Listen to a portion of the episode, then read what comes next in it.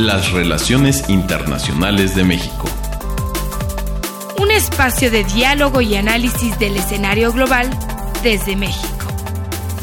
México no está solo y lo que sucede en el mundo nos afecta a todos. Presentado por Radio UNAM y el Instituto Matías Romero de la Secretaría de Relaciones Exteriores. ¿Qué tal? Muy buenos días a nuestro auditorio de Radio UNAM. Los saluda Alejandro Alday, director del Instituto Matías Romero. El día de hoy en nuestro programa Las Relaciones Internacionales de México, pues vamos a hablar de un tema que es de gran interés en nuestro país. Se trata de la Asamblea General de las Naciones Unidas, que en esta época pues siempre tiene una gran convocatoria a nivel internacional. Como ustedes saben, México históricamente se ha distinguido en Naciones Unidas por su vocación multilateral, ha defendido una serie de agendas como la del desarme, la de los derechos humanos, la solución pacífica de controversias. Y más recientemente México ha invertido políticamente también en la agenda de cambio climático y más reciente la de migración internacional. El 17 de septiembre pasado fue inaugurado el periodo de sesiones número 74 de la Asamblea General de la ONU y hoy tenemos el privilegio de charlar con la subsecretaria Mata Delgado Peralta para que nos comparta un poco las prioridades de México durante este periodo de sesiones. Subsecretaria, Muchas gracias y muy bienvenida a nuestro programa. Querido Alejandro, muchas gracias al contrario a ti por la invitación. Es un placer para mí poder compartir lo que será la presencia y la posición de México en esta 74 Asamblea General de la ONU y estaremos allá con el canciller que encabezará la delegación de México. Muy bien, subsecretaria. A ver, para iniciar, ¿por qué no nos compartes a nuestro auditorio ¿Cómo llega la ONU a este 74 periodo de sesiones? Es decir, estamos viendo que hay algunos países cuyos gobiernos van más hacia el nacionalismo, hay en algunos otros falta de voluntad para comprometerse a nivel internacional, hay, hay desconfianza en las Naciones Unidas. ¿Cómo llega la organización a este periodo de sesiones? Mira, yo creo que tiene dos desafíos muy grandes, si no tres. Uno es la tendencia actual a estas ideas unilaterales y aislacionistas que se están multiplicando entre diferentes países alrededor del mundo. Los Estados Unidos no son los únicos que se han retirado de algunas instituciones multilaterales o que tienen esta concentración en un activismo más interno y que han desdeñado un poco las instituciones multilaterales. Hay otros países en Europa, en Asia, hay otros países que también tienen esta tendencia. Es un fenómeno que estamos viendo y que atenta un poco con contra el espíritu multilateralista, pero también la propia eficiencia de las agencias de las Naciones Unidas y de las instituciones multilaterales que en pleno siglo XXI no han logrado modernizarse, no han logrado ofrecer las soluciones concretas que los desafíos globales han planteado, no han logrado en muchas circunstancias actualizar sus agendas y actualizar sus mecanismos, sus modos de proceder, sus formas de obtener los consensos o de obtener los apoyos generales. Entonces, el tercer tema es también una situación global de creciente conflicto. Hay una conflictividad que se empieza otra vez a ver en, entre pues, dificultades bilaterales entre los países, en donde las propias Naciones Unidas se ven comprometidas y no siempre tienen las vías adecuadas para el mantenimiento de la paz sostenible. Entonces, estas tres circunstancias hacen que hoy el orden multilateral esté un poco amenazado y son países como México que han tenido una gran tradición multilateralista sobre los que recae esta responsabilidad de, por un lado, la defensa del multilateralismo como una de las vías importantes para tener no solamente una paz sostenible, sino también pues erradicar la pobreza, tener mejores condiciones de vida y de bienestar y sentar las bases para los acuerdos internacionales globales que se necesitan en un mundo globalizado y en un planeta que sufre también los temas ambientales. Pero bueno, si no fuera tan desafiante, tampoco sería tan interesante como será, ¿no? Así es. Y ahora que menciona, subsecretaria, el tema de la erradicación de la pobreza y las causas multilaterales que unen a muchos países en esta Asamblea General, nos parece que es una buena noticia que haya llegado como presidente de la Asamblea General un diplomático de Nigeria, el embajador Mohamed Bande, cuya agenda es muy similar a lo que está defendiendo México también a nivel multilateral. Él señaló en su discurso de inauguración que va a dedicar sus esfuerzos a promover la inclusión, a lograr una educación de mayor calidad y a erradicar la pobreza. Entonces, pues es una agenda con la que México puede trabajar muy bien. Creo que es sumamente empática. Me parece muy afortunado que el embajador sustituye a una gran presidenta de la Asamblea, que ha sido María Fernanda Espinosa, la ecuatoriana, que ha hecho en este último año una labor muy buena. Tuvo siete ejes de trabajo que también fueron muy empáticos con la agenda y las prioridades de México. Entonces, ahora deja pues ahora sí que una silla difícil de llenar, María Fernanda Espinosa, a otro país del sur global y este nuevo presidente nigeriano tiene también esta agenda que creo que empata muy bien con las prioridades del presidente López Obrador en México y también con la agenda multilateral de nuestro país.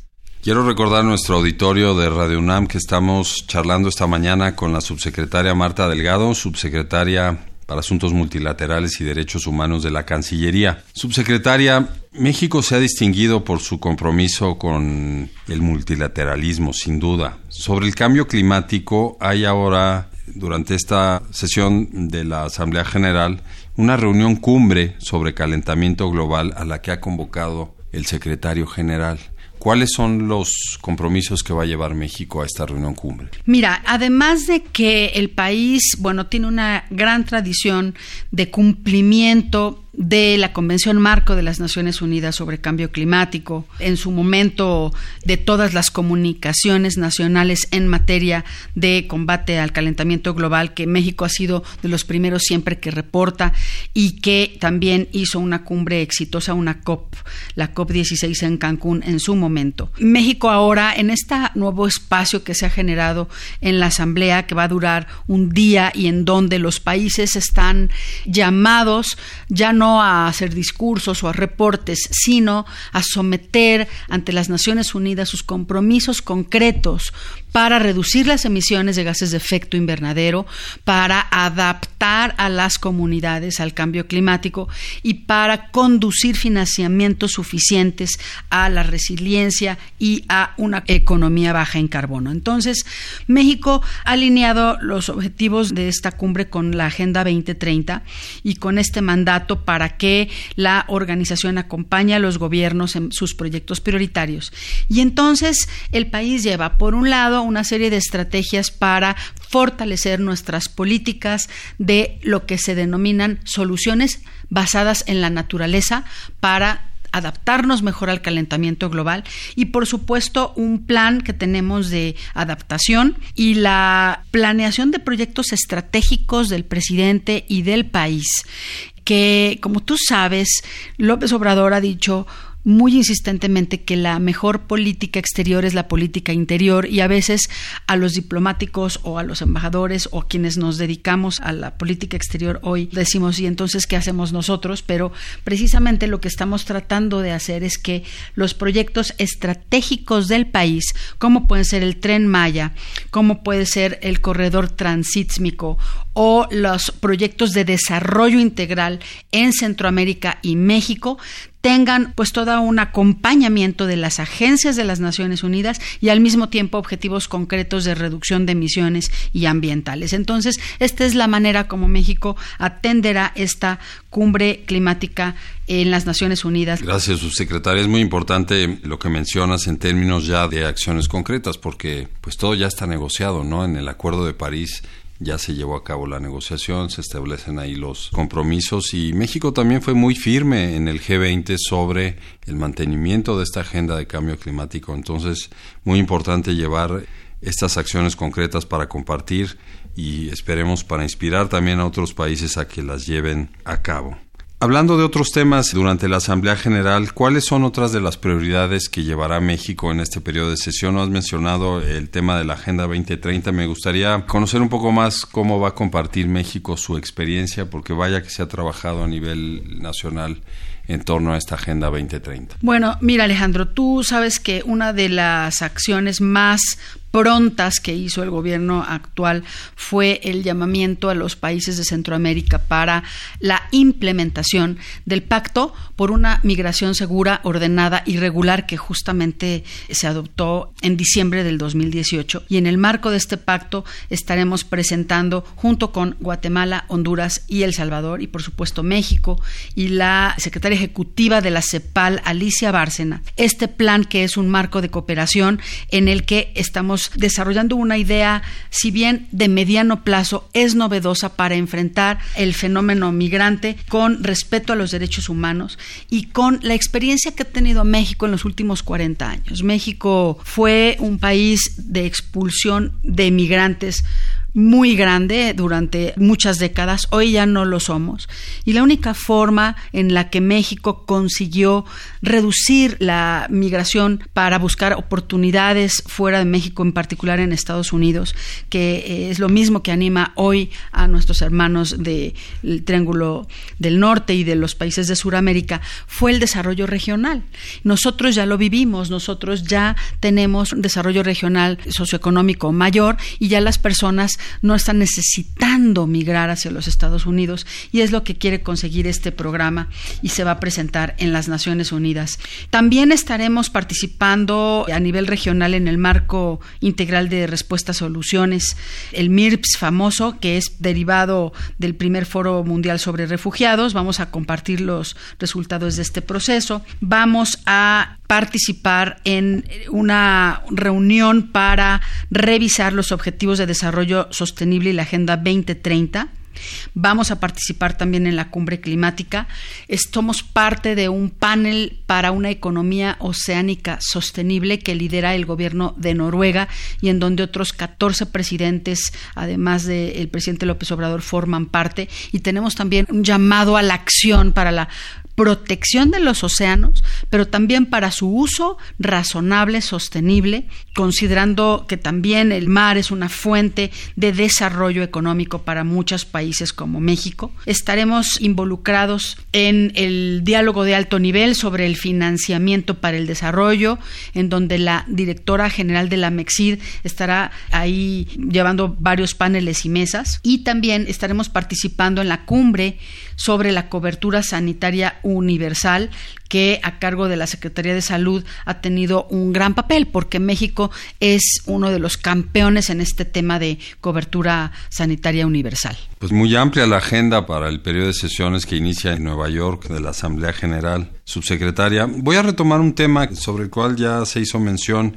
el plan de desarrollo integral en nuestra región, en Centroamérica, en relación con la migración. No es, ciertamente no es un plan migratorio, ese ya lo tiene Naciones Unidas en el pacto. Pero es muy importante que México haya tomado el liderazgo en este tema junto con la CEPAL, porque eh, da la impresión que ya hay cierto desinterés de algunos países, y lo mencionaba el presidente de la Asamblea General, se nos está olvidando cuáles son las causas y cuál es el núcleo de las Naciones Unidas, que es incluir a todos, escucharnos, entender cuáles son nuestros problemas. Entonces es fundamental que México haya tomado el liderazgo en este tema. Pues Alejandro, fíjate que yo creo que es una continuación de un liderazgo que México emprendió cuando encabezó en las Naciones Unidas la participación junto con Suiza para hacer una realidad este pacto. México y Suiza fueron los dos países que hicieron las negociaciones para que el pacto fuera posible.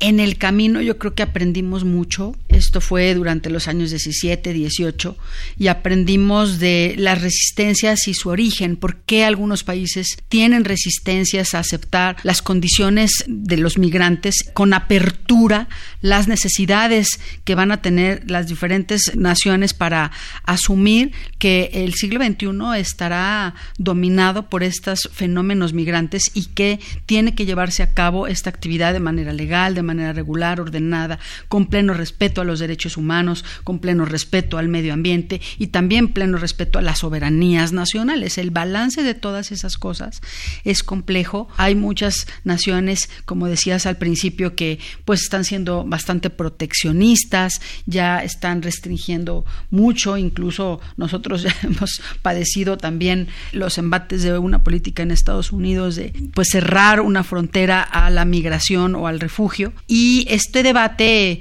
incluso ocasionó que Suiza al final se saliera un poco de la negociación y, y no ratificara y no asumiera este pacto en los primeros días de diciembre del 2018. Entonces México en la administración que inició también en ese mes no solamente apoyó ese liderazgo y continuó con esa visión de soportar el pacto global, sino que también hoy creo que pone el ejemplo y creo que este PDI que le decimos el Plan de Desarrollo Integral para Centroamérica, yo creo que es la primera forma de implementación de este pacto a nivel global en la región de Centroamérica y México. Pues sí, es una medida muy concreta también, muy clara, quizá como muchos planes no sea perfecta, pero sobre la marcha habrá que perfeccionarla e ir obteniendo el apoyo de más y más países.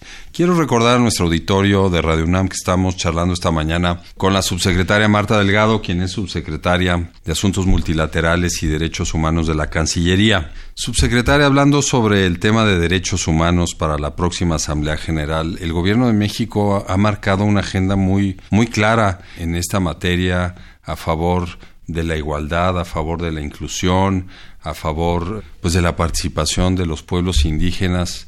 ¿Qué nos puedes compartir sobre los temas que defenderá México en relación con los derechos humanos en esta Asamblea General? Mira, Alejandro, tú sabes que México es un país ampliamente abierto al escrutinio internacional, en particular en materia de derechos humanos. Siempre lo ha sido. Y en particular, no solamente México, pero hoy hay un enorme desafío en uh, las ambiciones que tenemos como países progresistas de lograr un pleno respeto a los derechos humanos en nuestro propio país y en otros, por un lado, y por otro lado las condiciones reales de estos derechos y su ejercicio a nivel local en México.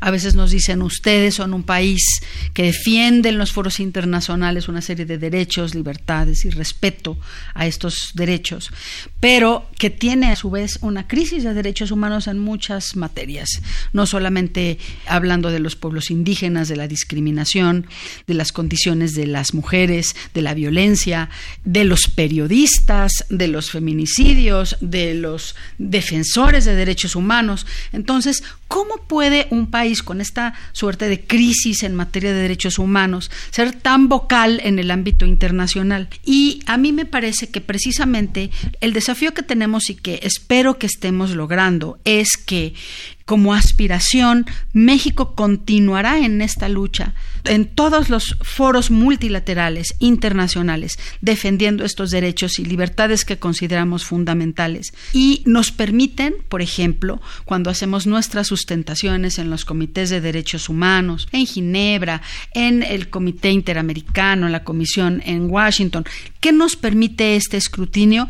Pues nos permite a coordinarnos con todas las dependencias de la administración pública tanto federal, local, subnacional, como otros poderes, como el legislativo, como el poder judicial, para conocer la situación real que están viviendo algunos grupos de personas. Nos permite entenderla, nos permite reconocer y ver nuestras tendencias. Y lo que queremos es que si a nivel internacional estamos defendiendo estos derechos y estas métricas, que la tendencia en México sea que vayamos cumpliendo cada vez más, que vayamos atendiendo cada vez más y que los derechos se vayan ampliando.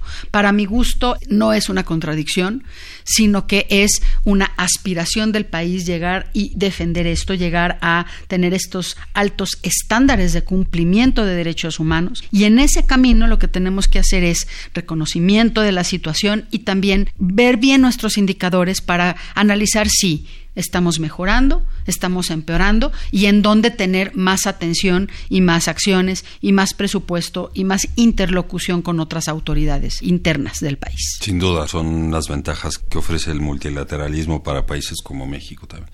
Subsecretaria, cuéntenos un poco sobre esta iniciativa Foro Generación Igualdad que será presidida por México y Francia el próximo año. Mira, la semana pasada lo anunciamos aquí en México junto con la embajadora Anne Lille de Francia y la directora del Instituto Nacional de las Mujeres, Nadine Gassman, así como con Belén Sáenz, que es la directora del programa ONU Mujeres aquí en México. Y de lo que se trata es de que después de 25 años que se lanzó la plataforma de Beijing para lograr la igualdad de género en el mundo, se hace un balance de los logros y de los desafíos que tenemos las mujeres en una serie de ámbitos y de agendas muy diversas. México y Francia han sido países que tienen esto en una agenda de prioridad muy alta y que hoy en el marco de las Naciones Unidas copresidirán una serie de eventos para celebrar y analizar la plataforma de acción de Beijing. Esto va a ser hasta el año que entra, en el año 2020, pero los países lo que estamos haciendo es organizando foros, consultas, mesas redondas, comunicación dirigida a, uno, la sensibilización de la comunidad respecto a la relevancia que tiene esta agenda de género, la agenda de las mujeres en todo el mundo y también haciendo un llamamiento a la sociedad civil, a los académicos, al sector privado, a los gobiernos locales, a los gobiernos latinoamericanos, regionales del sur global, en particular en México, lo que queremos es hacer un, análisis de la perspectiva de los países en desarrollo, de cómo ir alcanzando estas metas de igualdad más aceleradamente y también reconocer en dónde lo logramos. Hay muchos logros después de 25 años y también muchos desafíos enfrente. Y entonces ya para mayo, que tendremos el evento final aquí en México y después en París, tendremos ya una muy buena pues eh, consulta que se organiza junto con las instituciones que mencioné y que en Nueva York también estarán el canciller Le Drian de Francia y el canciller Marcelo Ebrard junto con la secretaria ejecutiva de ONU Mujeres, Pumsile, presentando esta iniciativa y lanzando esta iniciativa de Beijing más 25 que le decimos nosotros. Creo que es muy afortunado que México haya sido escogido y aprobado para este rol. Sin lugar a dudas es un tema que también identifica a México a nivel internacional y enhorabuena por esta iniciativa. Subsecretaria, por último, quisiera hacer una pregunta relacionada con la materia de paz y seguridad. Hace algunas semanas se anunció que México presentaría su aspiración para ocupar un asiento como miembro no permanente del Consejo de Seguridad y que cuenta con el endoso del Grupo Latinoamericano y del Caribe. Cuéntenos cómo se está preparando esta candidatura y si nos puede compartir algo sobre cómo se vislumbra la participación de nuestro país en el Consejo a partir de estas fortalezas que tiene México en su política exterior, que son una serie de principios constitucionales y convicciones que pues ya han sido también puestos a prueba en algunos contextos a nivel regional en los meses pasados. ¿Cómo se están preparando para esta responsabilidad en caso de ser electos? Mira, el embajador eh, Juan Ramón de la Fuente, que es nuestro representante ante las Naciones Unidas con sede en Nueva York, ha ya conseguido este endoso del GRULAC, que pues, son los países de la región de América Latina y el Caribe, y también se ha iniciado una campaña con materiales muy interesantes que emulan este mural que tenemos donado de México en la sede de Naciones Unidas, la Fraternidad de Rufino Tamayo, y en esta campaña que tenemos con esta icónica imagen de la fraternidad, lo que queremos es, uno, bueno, ser electos ahí en este asiento por el periodo 21-22. Vamos a querer ser una voz activa, una voz decisiva en las principales cuestiones que eh, están en la agenda natural, en la agenda del día a día del Consejo de Seguridad, que son la paz y la seguridad internacionales.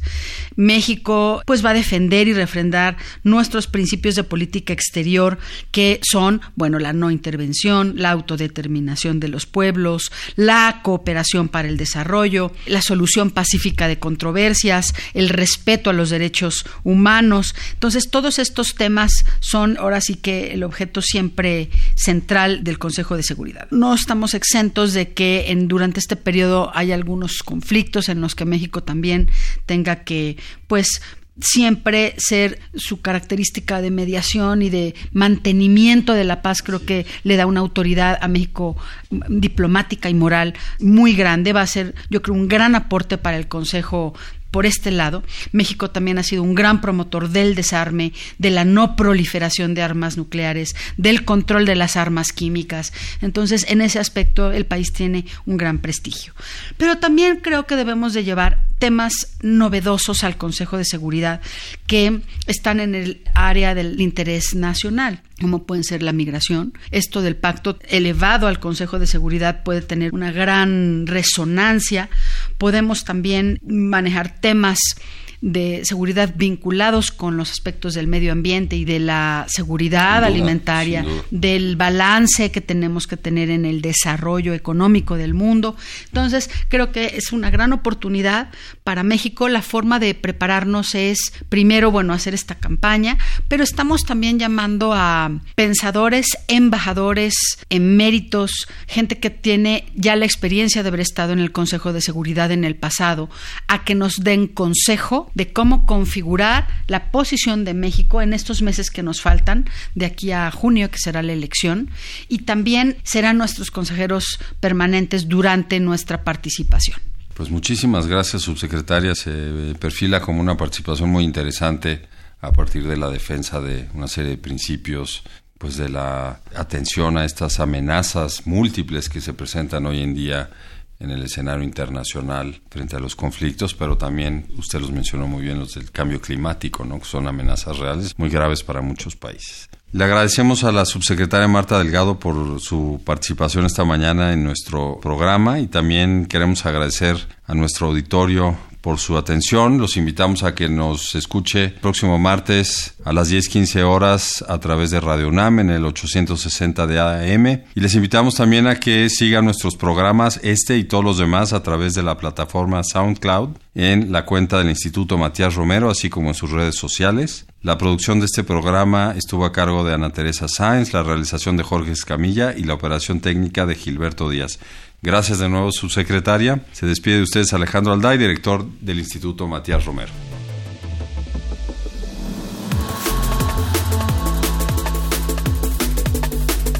Las relaciones internacionales de México. Un espacio de diálogo y análisis del escenario global desde México. Presentado por Radio UNAM y el Instituto Matías Romero de la Secretaría de Relaciones Exteriores.